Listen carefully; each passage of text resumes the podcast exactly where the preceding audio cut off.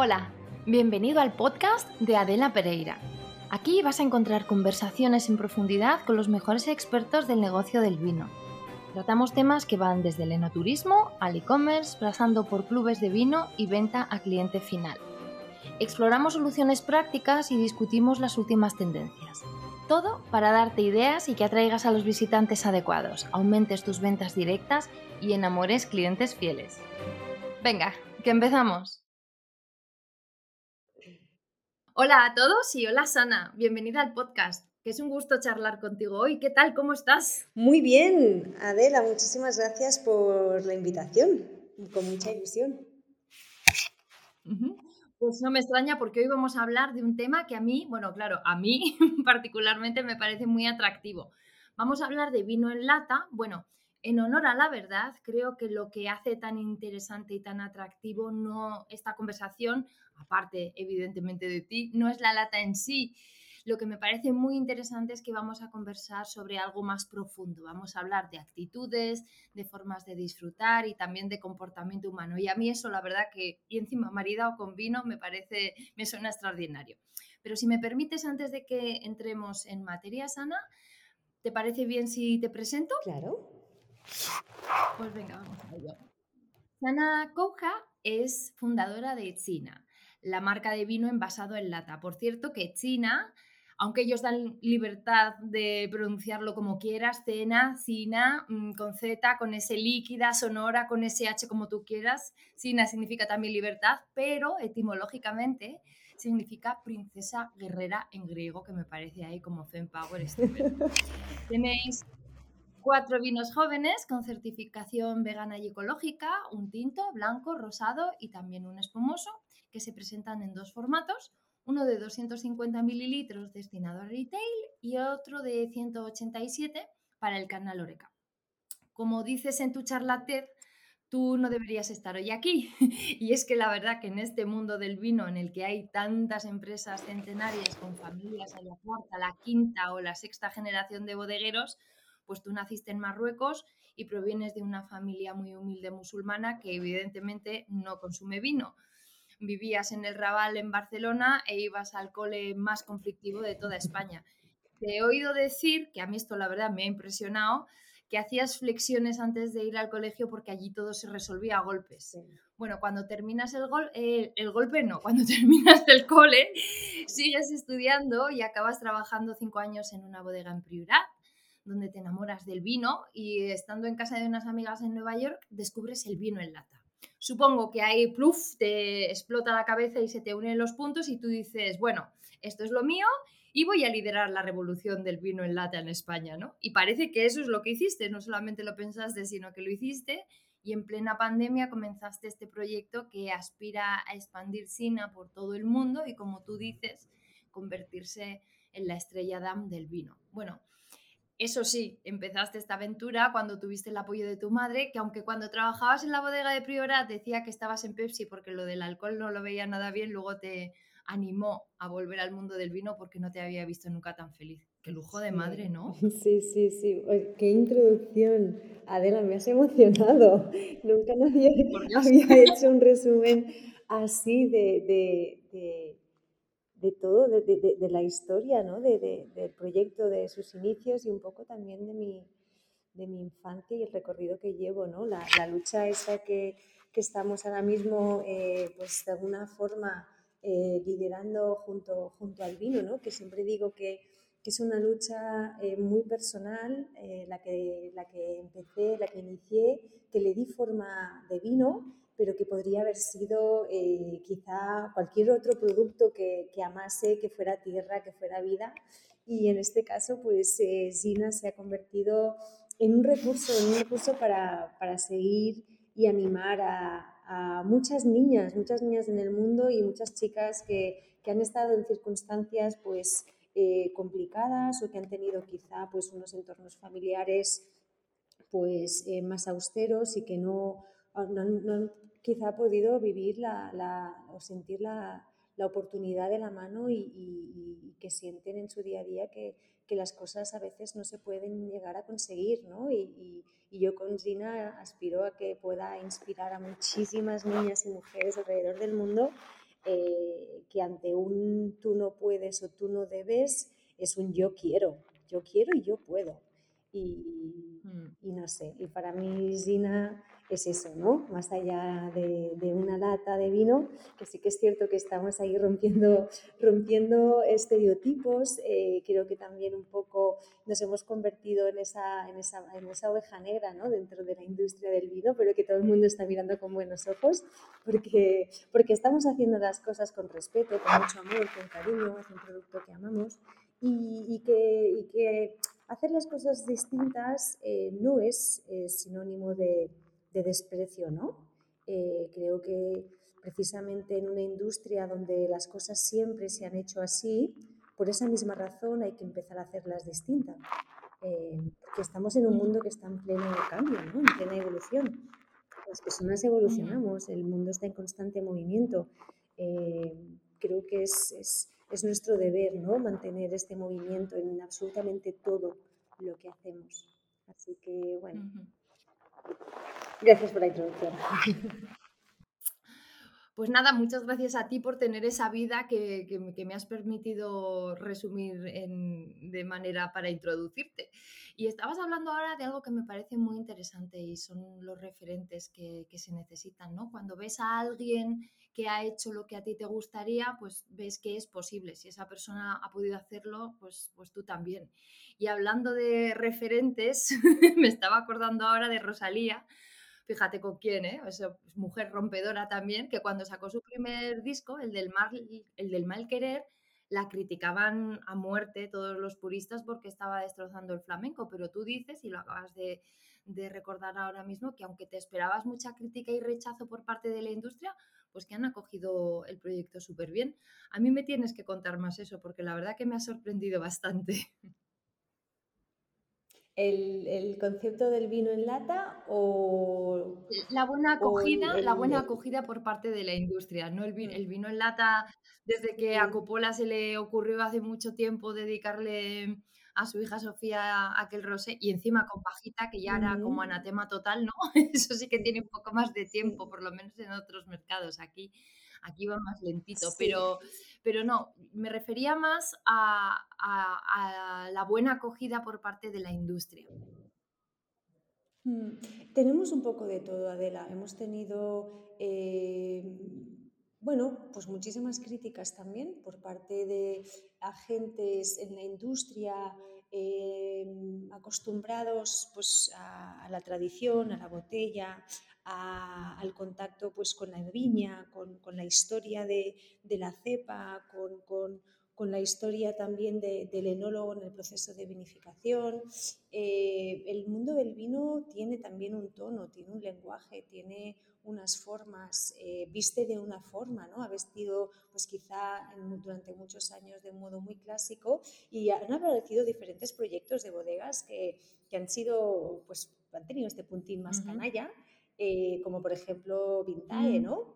Eh, Vintae para mí siempre ha sido un referente con Richie. Estuvo también en el podcast. Las cosas, pues eh, es, es, gran amigo y, yo cuando empecé en el proyecto, que aún no tenía nada consolidado, él fue uno de mis referentes, ¿no? De decir, me encanta, me encanta lo que estáis haciendo desde Vintae, me encanta el amor, la pasión que le ponéis el, respeto que le dais también a la figura de, las personas que, trabajan la tierra, que, elaboran este tan respetado producto que muchas veces se le pierde el respeto porque desconocemos la cantidad de esfuerzo que hay detrás de la elaboración de una botella de vino. Y más cuando venimos de un país en el que tenemos un vino tan accesible a unos precios tan mm. accesibles que nos cuesta a veces, ¿no? Que parece que es una pena, ¿no? Que tengamos siempre que que, pagar mucho por algo que vale mucho. Y yo creo que el vino se vende demasiado barato. Y, no debería serlo porque es un producto que requiere de muchísimo trabajo, es un producto que yo ahora mismo al introducirlo en un formato eh, pues mucho más conveniente que es el de la lata, ¿no? en el que yo pues entro a competir en la industria de las cervezas, me estoy encontrando que muchos compradores me ponen en cuestión el precio y me lo comparan al de una cerveza, ¿no? Y digo, pero vamos a ver, esto es vino 100%, esto es vino 100%, y lo tengo como que repetir, ¿no? Esto no es agua y lúpulo, con todos mis respetos a la elaboración también de la cerveza o el de otros refrescos, pero es que me comparan con refrescos, me comparan con las cervezas, ¿no? Y, y dices, bueno, pero es que si, si fuésemos conscientes de que yo aquí no he adicionado agua, no he adicionado azúcares, no he adicionado ningún tipo de producto químico ni he, alterado el producto. Esto es vino ecológico de garnachas de la Tierra Alta, que además están siendo eh, galardonadas a nivel internacional en catas a ciegas por parte de sommeliers. Creo que aquí necesitamos muchísimo educar a toda una población eh, que, bueno, que primero es, eh, bueno, tiene, tiene esta, esta percepción pues poco, bueno, una, percepción poco, ¿cómo te diría? Eh, pues la percepción que tenemos todos de la lata, ¿no? que es un envase de un producto eh, de baja gama. O sea, entonces nosotros introducir vinos de calidad en un producto o en un, en un, envase donde la gente ya percibe ya de entrada que incluso con una Coca-Cola, ¿no? Me dicen, es que yo veo una lata de Coca-Cola y veo un botellín de Coca-Cola y yo sé que es mejor el botellín de Coca-Cola. Y luego hablas con distribuidores aquí en nacional e internacional y te dicen, es que esto solo pasa en España, que aún somos el país del botellín, que tú vas a la restauración y te encuentras con los mm. botellines, pero te vas al resto de Europa y ahí ya la lata tiene una entrada en, el, en, el, en, la vida, ¿no? en el consumo, en el mm. mercado de, de, de los países eh, europeos e internacionales muchísimo más elevado que la penetración que ha tenido la lata en nuestro país. ¿no? Entonces, hemos estado allí como en una doble guerra, ¿no? la, guerra de crear una nueva categoría, que es la categoría del vino en lata, que, que bueno, que va a requerir eh, de un esfuerzo importante de, educar, de que eh, otros proyectos también empiecen a enlatar. Yo creo que es una categoría más del ready to drink que dicen los americanos.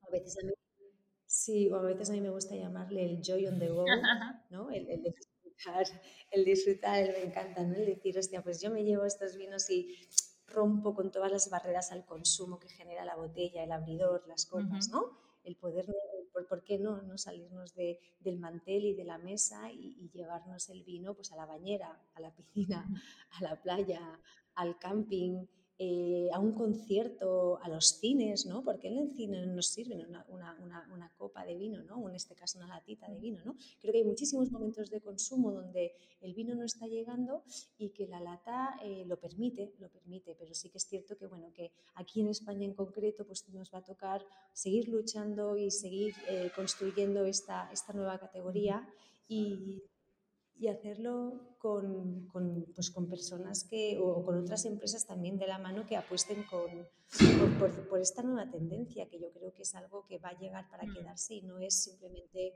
una moda. Entonces, a tu pregunta sobre las críticas que me comentabas o un poquito la acogida, pues hemos tenido de todo. Hemos tenido aquellos que realmente abogan porque eh, lo que estamos haciendo es hacer más grande la industria del vino, porque al final lo que hacemos es abrir nuevos mercados ¿no? y acercar a no consumidores a un producto que quizá no consumían y a los consumidores abastecerles de nuevos momentos de consumo. ¿no? Yo creo que lo que estamos haciendo por el vino es bueno en todos los niveles.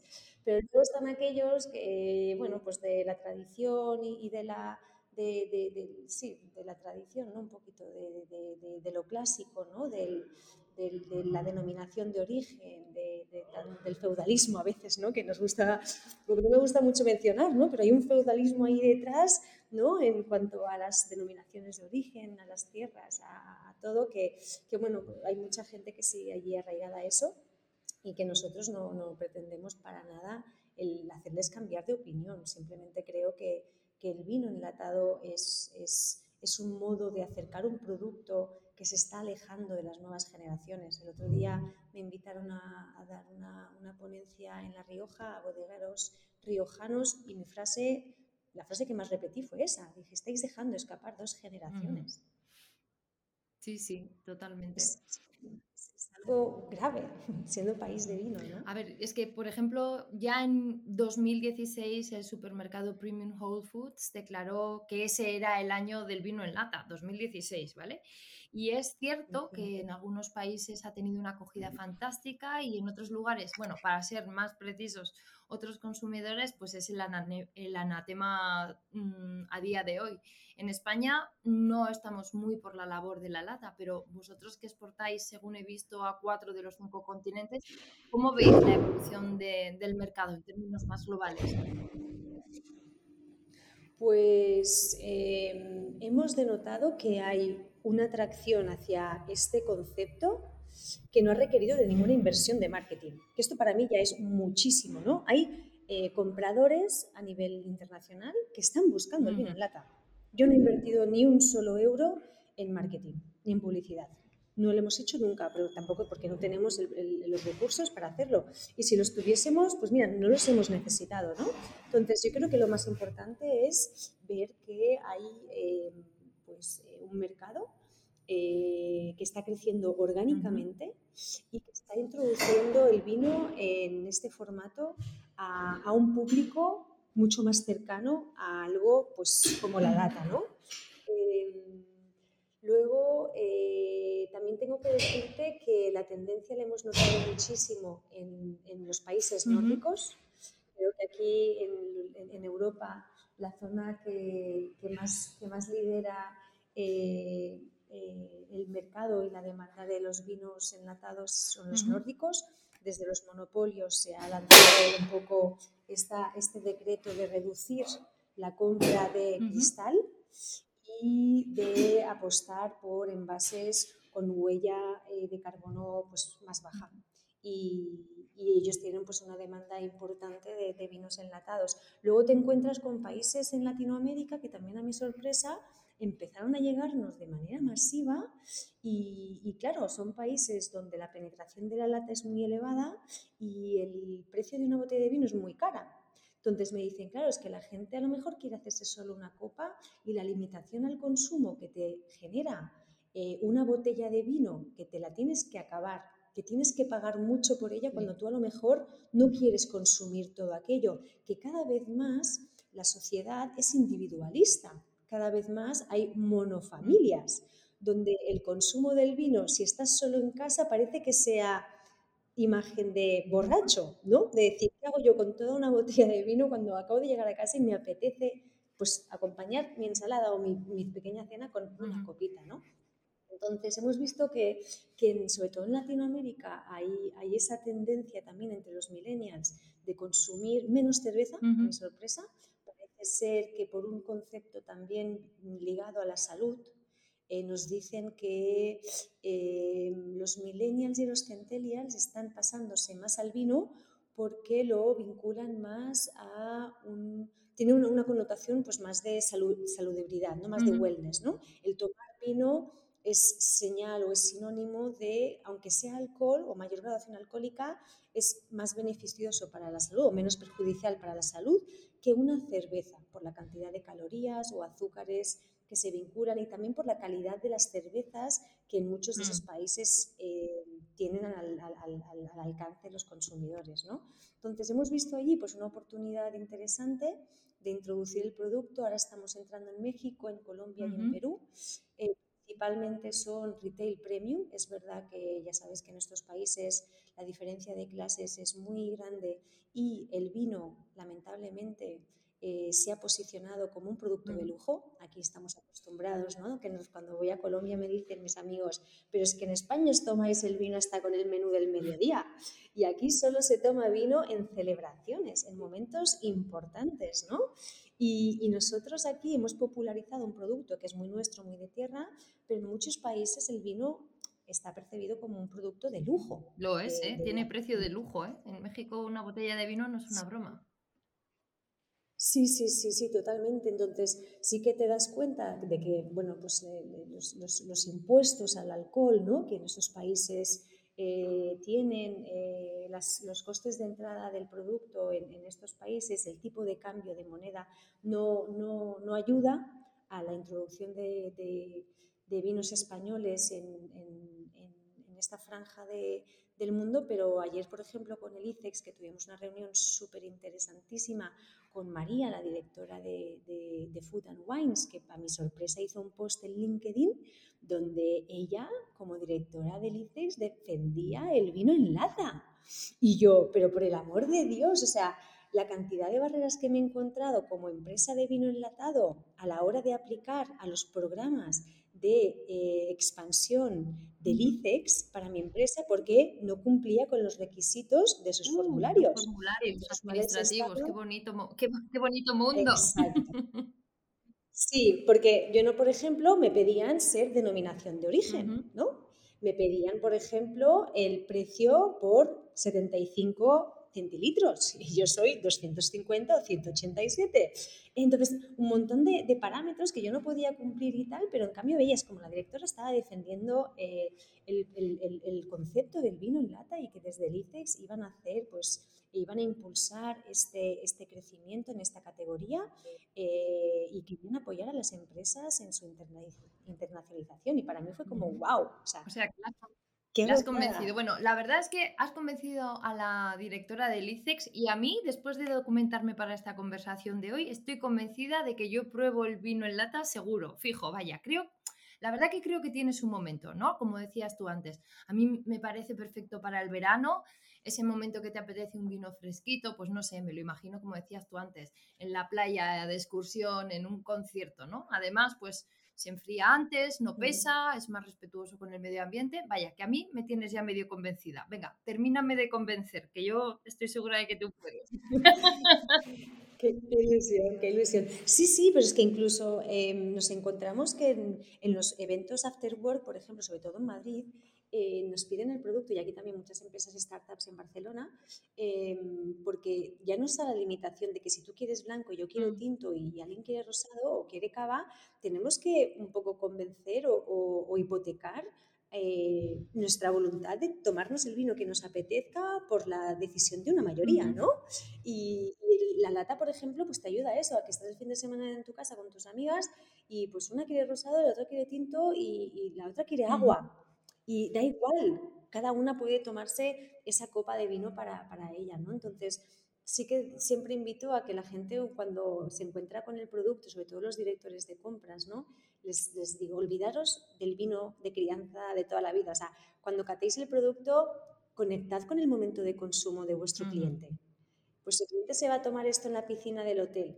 No, no se lo va a tomar delante de un asado, ni se lo va a tomar maridándolo con comida. Posiblemente se lo va a tomar con unas olivitas y unas chips. Entonces, conectad con ese momento, ¿no? Conectad con alguien que está viendo una película, conectad con una persona que está en un chiringuito de playa, conectad con ese momento de consumo. Y esto los directores de compras aquí en España les cuesta un poco, mm. porque claro, están acostumbrados pues a al, arraigo de, la, botella de vino. Pero yo creo que, como te comentaba, poco a poco el mercado, sobre todo internacional, en el que la penetración de, la lata es es grande y el conocimiento del vino es muy baja, es donde mayor crecimiento estamos denotando. Y España es un país en el que nos va a costar y nos está costando muchísimo, muchísimo, pero gracias a, la demanda del mercado internacional yo quiero que puede subsanar esa, esa inversión eh, que requiere un país, un país como España, ¿no? donde ya sabes tú muy bien que, que, la botella, que la rosca, ¿no? que la rosca nunca la superamos. nunca, nunca tuvo lugar, ¿no? Y, la gente, ahora incluso a un señor de aquí, un vecino, que hacemos bien puertas abiertas aquí en nuestras oficinas, eh, le comenta a un señor, bueno, de, de, de, la, de, la, botella de vino, ¿no? De, oh, me encantan las garnachas, hostia, pero esto de que estéis enlatando el vino, ya, ya me ponía la cara de asco, ¿no? Lo cual estamos habituados, estamos muy habituados a que la gente, cuando les decimos que enlatamos el vino, fujan el ceño. Vueltos, tienen los, Sí, sí, inclinan los hombros así como para atrás, ¿no? Pues sabes, todo, sabes todo el lenguaje corporal del rechazo, o sea, para el dedillo, ¿no? Sí. a ver, todo, absolutamente. No es que sea yo negativa, que en realidad creo que, creo no, estoy convencida de que peco precisamente de todo lo contrario. Y esta es una opinión personal, ¿vale? Yo creo que no podemos convencer a, a nadie de nada, ¿vale? Cuando alguien toma una posición, sobre todo yo que sé, en tema de comida o de bebida, parece que es más difícil que cambie de idea que de equipo de fútbol. A ver, con el fútbol ya pasa, ¿no? Si naces del Barça, mueres del Barça, o si mm, naces de la Real, mueres de la Real, ¿no? Pero así que me parece, me parece admirable que quieras mm, provocar y liderar un cambio así, pero me parece también complicado porque a los humanos Es que en realidad no nos gustan los cambios. Nuestro cerebro quiere que sobrevivamos, no quiere que seas feliz, no quiere, no, solo quiere que sobrevivas. Y por eso la novedad, o sea, el cambio significa amenaza potencial. ¿Cómo lo estáis consiguiendo, Sana? ¿Cómo convences a la gente de que beba vino, no Coca-Cola, no cerveza, de una lata? ¿Qué, les dices? ¿Se puede convencer? Pues precisamente en línea lo que comentas, que me ha encantado como lo has argumentado, porque eh, el ser humano es de costumbres, ¿no? El ser humano ya no le gustan los cambios, ya nos cuesta, ¿no? Implementar cualquier tipo de cambio en la empresa, ¿no? Que ves como siempre hay esos detractores que, no, que, que, reaccionan al cambio. Eh, nosotros desde SINA no intentamos reeducar al consumidor, eh, lo que hacemos es atraer a una generación que no sabe de vinos, que no entiende de vinos y que posiblemente se ha encontrado el vino el fin de semana en las comidas con los abuelos. O sea, wine lover no gracias, ¿no? Al, wine lover, al wine lover le decimos, si tan wine lover eres, esto lo vas a love que te mueres. O sea, te estoy llevando, te estoy llevando el vino a muchísimos momentos donde antes pues no, no, tenías acceso al vino, o sea, te va a encantar. Ahora, que tú me pides una crianza, ¿no? Que a veces los wine lovers, pero oye, un toque de barrica no le pondría no, esto, digo, no se puede, no aguanta. no, no se ha entendido el concepto. Estos son vinos que tienen que acompañar momentos de consumo fáciles momentos, pues eh, eso, ¿no? De charlas con amigas, estamos con unas patatitas y unas olivas, estamos en la playa, estamos en la montaña de camping, ¿sí? Entonces, es un momento que tiene que ser de vinos, pues, frescos, jóvenes, divertidos, ¿no? En muchos casos, eh, con, cuanta menos graduación alcohólica también es mejor, esto lo estamos denotando mm. muchísimo, que las ventas nos van mucho mejor en aquellos productos de menor graduación que en los que tienen más graduación alcohólica, ¿no? Entonces, el consumidor va hacia allí, va hacia lo fácil de beber, va hacia la menor graduación y va hacia marcas y productos sostenibles, frescos, convenientes, que, nosotros lo decimos, ¿no? La gente dice, oye, pero esto es un poco cutre, esto de la lata y tal. Digo, tú ponte la lata esta en la mano y bebe Es súper cute, ¿no? Es un diseño es buenísimo. ¿no? Oye, otra cosa, ¿cuántas veces te han preguntado si China se debería beber directamente desde la lata o hay que verterlo en una copa? ¿Cuántas te lo han preguntado? Cada vez, cada vez que alguien oye esto del vino en lata, la pregunta siguiente es, primero, oye, pero esto está bueno, y luego, ¿pero esto, esto que se bebe eh, de la lata, de la copa, y yo, eh, ¿así o frío? no, ¿ves? Así por Freedom. Yo en el vino ya nos han dicho muchas veces cómo hacer las mm. cosas. ¿Qué vino tomarnos con según qué plato? ¿Qué copa servir con según qué vino? ¿Cómo abrir y decantar los vinos? O sea, nos han dicho tantas cosas siempre que yo voy a hacer todo lo contrario. Voy a decir a la gente, oye, como si te lo quieres tomar haciendo el pino puente, que te, lo tomes, que hay que tomar vino, que somos país de vino, así que no te voy a limitar. Ahora sí que es cierto que yo, por ejemplo, estoy en casa, pues yo me vacío la latita en la copa, pero si estoy, por ejemplo, aquí en un evento de networking con clientes o estamos en una fiesta o estamos en un concierto y tal, pues nos lo tomamos todo de la lata, porque incluso mm, te evitas también todo el sufragio de la vajilla, de las copas que se rompen. Y también tengo que decirte, Adela, que ya cuando elaboramos los vinos, que los trabajamos a conciencia, no es que digas, hostia, pues esto es un vino a granel que nos sobraba de la bodega y los pusimos a tratar. No, no. Ya éramos muy conscientes de que teníamos que trabajar un producto que en el 80% de los casos se iba a consumir de pie y de la lata. Que es un poco ese momento de consumo que estoy buscando yo, ¿no? De decir, hostia, si la gente está sentada, la gente ya se imagina con una botella de vino y una copa. Pues vayamos a darle el consumo de la gente cuando está de pie. ¿No? Y claro, ¿qué pasa? Cuando estás de pie y tú bebes de la lata, tú introduces lengua. O sea, allí no hay percepción ni, olfativa ni de color. Entonces yo puse pues, mucho énfasis en la importancia del punto de, sabor en boca. ¿Cómo sabe el vino? Que el vino esté bueno. Somos país, y a diferencia, por ejemplo, de Estados Unidos o otros países con menos cultura de vino, aquí al europeo le gustan las cosas buenas, ¿no? Sea, somos un continente pues, que estamos acostumbrados a una materia prima de calidad. ¿no? En comparación a otros países, ¿no? decir, aquí, por ejemplo, pues somos país de, hostia, pues el queso que sea bueno, el vino que sea bueno, eh, absolutamente todo, ¿no? El pan que sea bueno, ¿no? El, incluso el menú del bar a 10 euros, queremos pagar poco, pero que sea bueno, ¿no? Entonces, buscamos mucho eh, la calidad en el producto. Entonces, para mí era importante que aunque el packaging fuera chulo y súper cute, que tú probases el vino y dijeras, lo primero, hostia, está Oye, pero es que, a ver, un momento, enhorabuena, ¿no? Porque vuestro Sina Blanco ha sido el primer vino en lata nombrado entre los 100 mejores de España en los Wine from Spain Awards en el 2022. También tenéis varios oros en el International Canned Wine Competition de California. Menudo subidón, ¿no? Sí, lo que estoy alucinando es cómo te has informado tan bien del proyecto. además me ha parecido súper interesante y, sí, tengo que reconocer que he hecho quizá un, extra de, documentación, pero es que me ha parecido mm, súper interesante. Pero bueno, a lo que íbamos, menudo subido en los premios, ¿no? Pues sí, pues sí, la verdad es que sí, a nuestra sorpresa también es cierto que, nuestra apuesta fue eh, trabajar la calidad del producto y queríamos introducirlo en catas a ciegas con sommeliers. Esto ya fue una voluntad nuestra de decir, ya, tema de orgullo, ¿no? Estoy hasta las narices de que me digan si esto es bueno o no es bueno.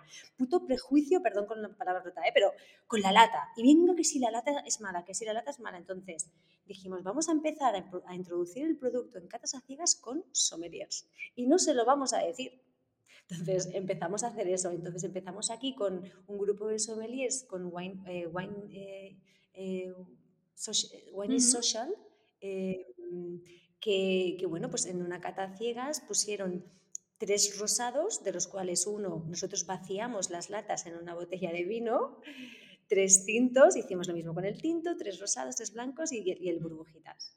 ¿Y las caras? De los sommeliers. O sea, lo mejor de todo es cuando ves que ponen en mejor posición nuestros vinos que el de otra botella. Y, me encanta esa expresión suya de, wow, os habéis quedado con nosotros. Es decir, tú has visto la cantidad de prejuicios que tenías a un producto que es vino, que te he dicho que no he alterado, que es vino 100%, pero tú por el envase lo has despreciado. Y esto pasa con muchísima gente de la propia industria que dices, es que precisamente porque amas el vino, porque te dedicas a esto, tendrías que dar apoyo a proyectos que están haciendo las cosas distintas, pero que están acercando el vino al consumidor. Ya, ¿sabes qué pasa? Más allá de la industria, la industria la comparten, la componen, perdón, eh, seres humanos que estamos mm, mal, no sé, que estamos sometidos, yo creo que la palabra es sometido por, los, por los sesgos, ¿no? Y, y, el sesgo de confirmación, que es básicamente lo que tú estás diciendo, juzgar. Eso es como cuando dicen, no se puede juzgar un libro por la portada. Por supuesto, no es que no, es que, no, es que no podamos, es que es lo que hacemos de forma automática, inconsciente y reiterada. Estamos juzgando constantemente todo. Y esos sesgos de confirmación en realidad que te hacen pensar que eso ya no va a estar bueno o eso va a estar muy bueno. Em, son los que nos eh, hacen humanos, los que hacen que pues que simplifiquemos nuestras tomas de decisiones y no muramos decidiendo 50.000 veces que tendríamos que decidir, sino al día. Pero también es muy bueno que de vez en cuando nos expongan a esos sesgos eh, cognitivos salvajes que en realidad someten, someten a, nuestra, a, nuestra decisión y a nuestra libertad. ¿no? Y yo creo que de vuestro proyecto a mí lo que más me llama la atención es eso, ¿no? Cómo eh, la provocación que debería suponer que te expongan a tus prejuicios para que al menos puedas revisarlos, ¿no? Para que esas creencias que tienes sobre algo no las rechaces de plano, ¿no? Sino que sencillamente puedas decir me gusta o no me gusta, pero lo voy a decir después de probarlo con la mente lo más abierta posible. Pero eso pasa porque los humanos fuésemos más flexibles de mente y ese es otro temazo, ¿no? sí, o, sí, simplemente es la actitud del bienvenir a cosas distintas, ¿no? Al, querer también explorar alternativas a lo conocido. Y, hay pocos atrevidos, ¿no? Hay mm, pocos atrevidos. hay una señora súper interesante que, se llama Carol Dweck, ha estado dando clases, no sé si sigue porque ya tiene una edad, pero ha estado hasta hace muy poco tiempo dando clases en la Universidad de Stanford en Estados Unidos y mm, tiene un concepto súper interesante sobre mentalidad flexible o rígida, ¿no? Cómo los seres humanos en función de la actitud que tengan hacia el cambio, eh, creen posible unas cosas u otras y eso condiciona las elecciones que van tomando a lo largo de su vida y por tanto la vida que tienen, ¿no? Porque eh, todos nos creemos muy libres y sin embargo, pues muchas veces somos nosotros mismos los que a la hora de ejercitar esa libertad nos, esclavizamos, ¿no? Y por eso me parecía tan interesante lo del tema del vino en lata, porque creo que es como ejemplo palmario de mm, sesgo cognitivo total, ¿no? Ya te vas a hacer a la idea de que está malo. Así que mm, sí, me parece súper interesante. Sí, sí, sí, por eso cuando participamos en estas catas eh, a ciegas, eh, donde vaciamos las, latas en, la botella, para mí es, ese momento ¿no? en el que digo, ¿ves? O sea, se está culminando algo que totalmente, que, de alguna forma pues, mm, eh, materializa todo lo que acabas de decir.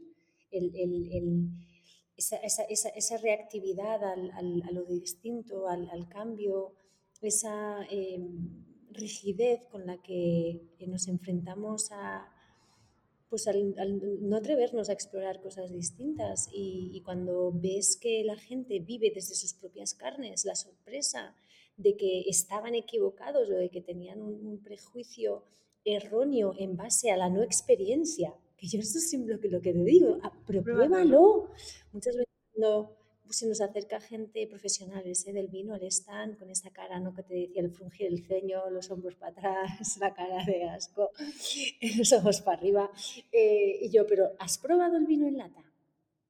Uy, no, no, no, no, no. Digo, pues quizá desde allí, desde que hayas probado pues cuatro o cinco referencias, tú puedas volver y criticarme todo lo que me acabas de criticar al producto sin haberlo nunca probado ni el mío ni el de otras bodegas, ¿no? Entonces sí que yo invito mucho a que la gente pues construya pues ese argumentario en contra de la lata, si es que alguien se quiere poner en contra de la lata eh, desde la experiencia. Es que los vinos eh, se reducen, es que eh, son unos vinos, pues bueno, pues que están bien, regular y que no sé qué. Tienes al final todo tipo de opiniones, ¿no? Porque defienden la botella de toda la vida y eso parece ser, como me dijo el otro día un importador mexicano, que me encantó la expresión y me dijo que el vino de algún modo em, posicionaba socialmente a las personas. O sea, que una persona se sentía de una clase superior en función eh, ya no solamente del vino que llevaba, sino por el simple hecho de tener acceso al vino, ¿no? que al vino te, posicionaba socialmente. y, yo creo que de algún modo también tiene esta connotación que hemos, los propios en la industria, hemos construido alrededor del vino. Lo hemos creado y lo hemos servido de un, modo muy elitista, ¿no? Hemos creado la figura del sommelier, hemos creado la figura de los Master of Wines, hemos creado muchísimas gamas y categorías de vino que han provocado que tú, cuando vienes a mi casa, en función de la botella que me traes, diré, ah, te has gastado mucho o poco o cuán de agradecida estás por venir a mi casa. Pero en cambio, si me traes una cerveza, yo no te voy a mirar distinto, ni voy a juzgar la, cerveza que me traes, ¿no? Y esto en el vino lo hemos, lo hemos hecho. Yo creo que esto pues, ha generado esa diferencia también de clases, ese elitismo, que creo y espero que con la lata pues eh, podamos un poco romper y, y dejárselo a la botella. Así, no, no, no, yo no me pongo en, que, en, que, criticar que, que hayan diferentes categorías ni, ni, ni gamas de vinos ni, ni, nada, pero sí que creo que la, la, la, lata debería acercarse a la, a la austeridad, ¿no? quizá, y a la cercanía que tiene y que ha hecho muy bien la cerveza en el, en el mundo, ¿no? Yo siempre cuando veo una mesa de, una, de un bar y veo a un señor de 60 años tomando una estrella DAM y a un chico de 25 tomando una estrella DAM, digo, ¿ves? esto va a conseguir la cerveza. Ha popularizado algo y lo ha separado de clases sociales y de generaciones. En la cerveza no se habla de clases sociales ni de generaciones. En cambio, en el vino parece ser que en función de tu clase social, de tu poder adquisitivo, eh, de tu sexo, ¿no? Hay como muchísimas variables que condicionan el que te tomes una copa de vino, joder.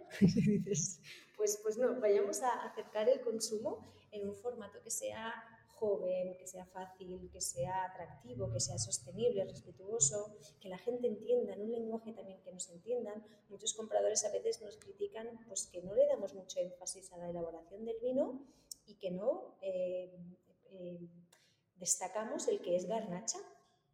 ¿Lo sabes por qué? Digo, porque el 90% de mis consumidores no saben lo que es una garnacha. porque, porque la gente, yo cuando empecé en el mundo del vino, eh, yo pensaba que Sirá o Garnacha era el nombre, el nombre de un pueblo. garnacha de arriba y Sirá de abajo. Totalmente. Entonces, la gente de vinos no sabe. Entonces, eh, comuniquémonos con ellos en un lenguaje en el que sí que nos entiendan. Y en función de que vayamos creando la categoría y acercando el producto a este consumidor tan joven, eh, mañana quizás se quiera interesar y empiece a familiarizarse con los nombres de las varietales y quizá no le dé vergüenza el decir, oye, pues vamos a una bodega de vinos y a descubrir un poquito más, a ver qué nos depara esta industria, que me gusta y quiero explorarla. Pero si ya desde el inicio les ponemos tantas barreras que parece que tienes que tener un título especial a, la hora de decidir un vino, yo cuando empecé con el proyecto, en la pandemia empecé a hacer eh, una, una encuesta a diferentes eh, personas de Bilbao, Sevilla, Valencia, Madrid, entre los 23 y los 35 años. Fue súper interesante, Adela, súper interesante.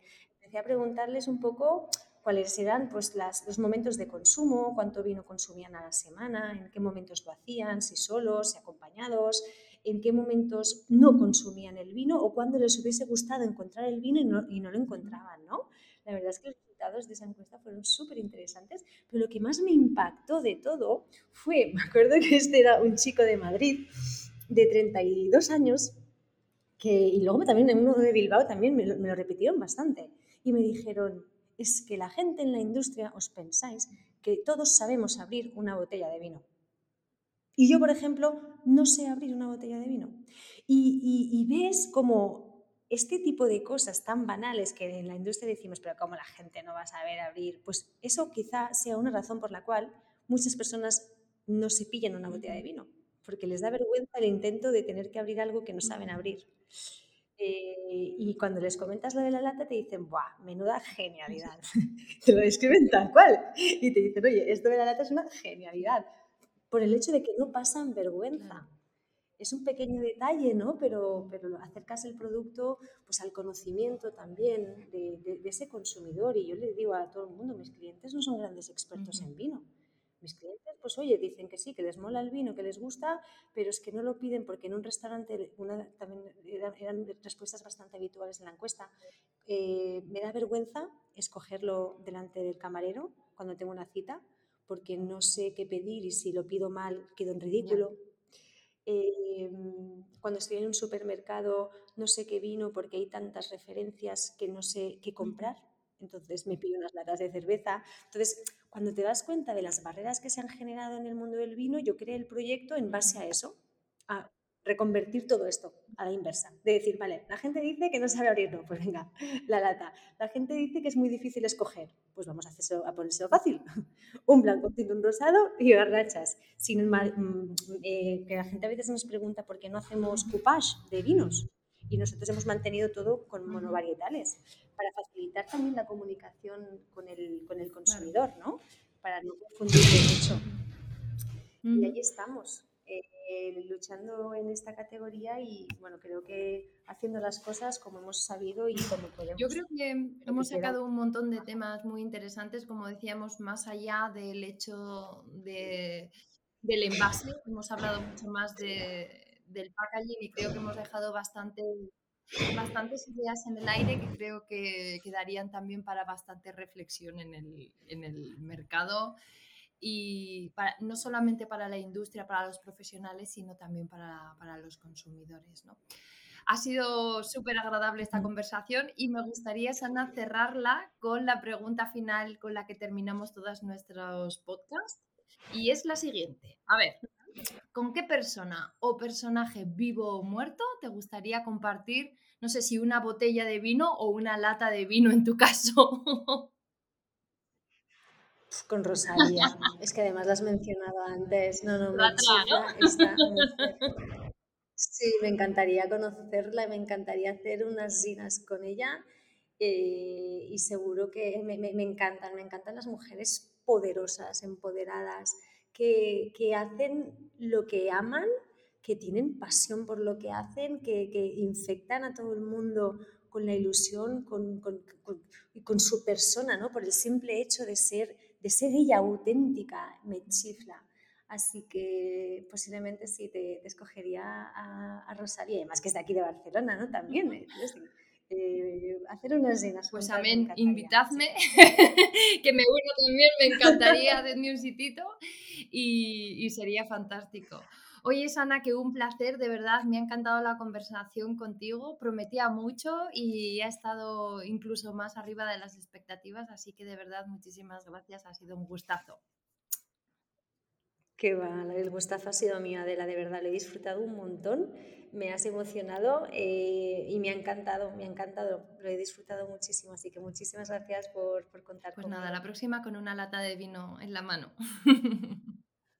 Pues sí, ¿eh? te tomo nota. ¿eh? Uy, cuidado, cuidado con lo que ofreces, que yo soy de las que... Cuídate mucho. Y más si se trata de vino. Igualmente, un abrazo. Bueno, pues aquí se termina este episodio. Recuerda que todas las notas están en mi web adelapereira.com, donde también me puedes dejar tu mail para que te mande un correo con el siguiente episodio. Y por supuesto, puedes suscribirte en tu aplicación de podcast habitual. Te espero dentro de muy poco con una nueva conversación en el podcast de Adela Pereira.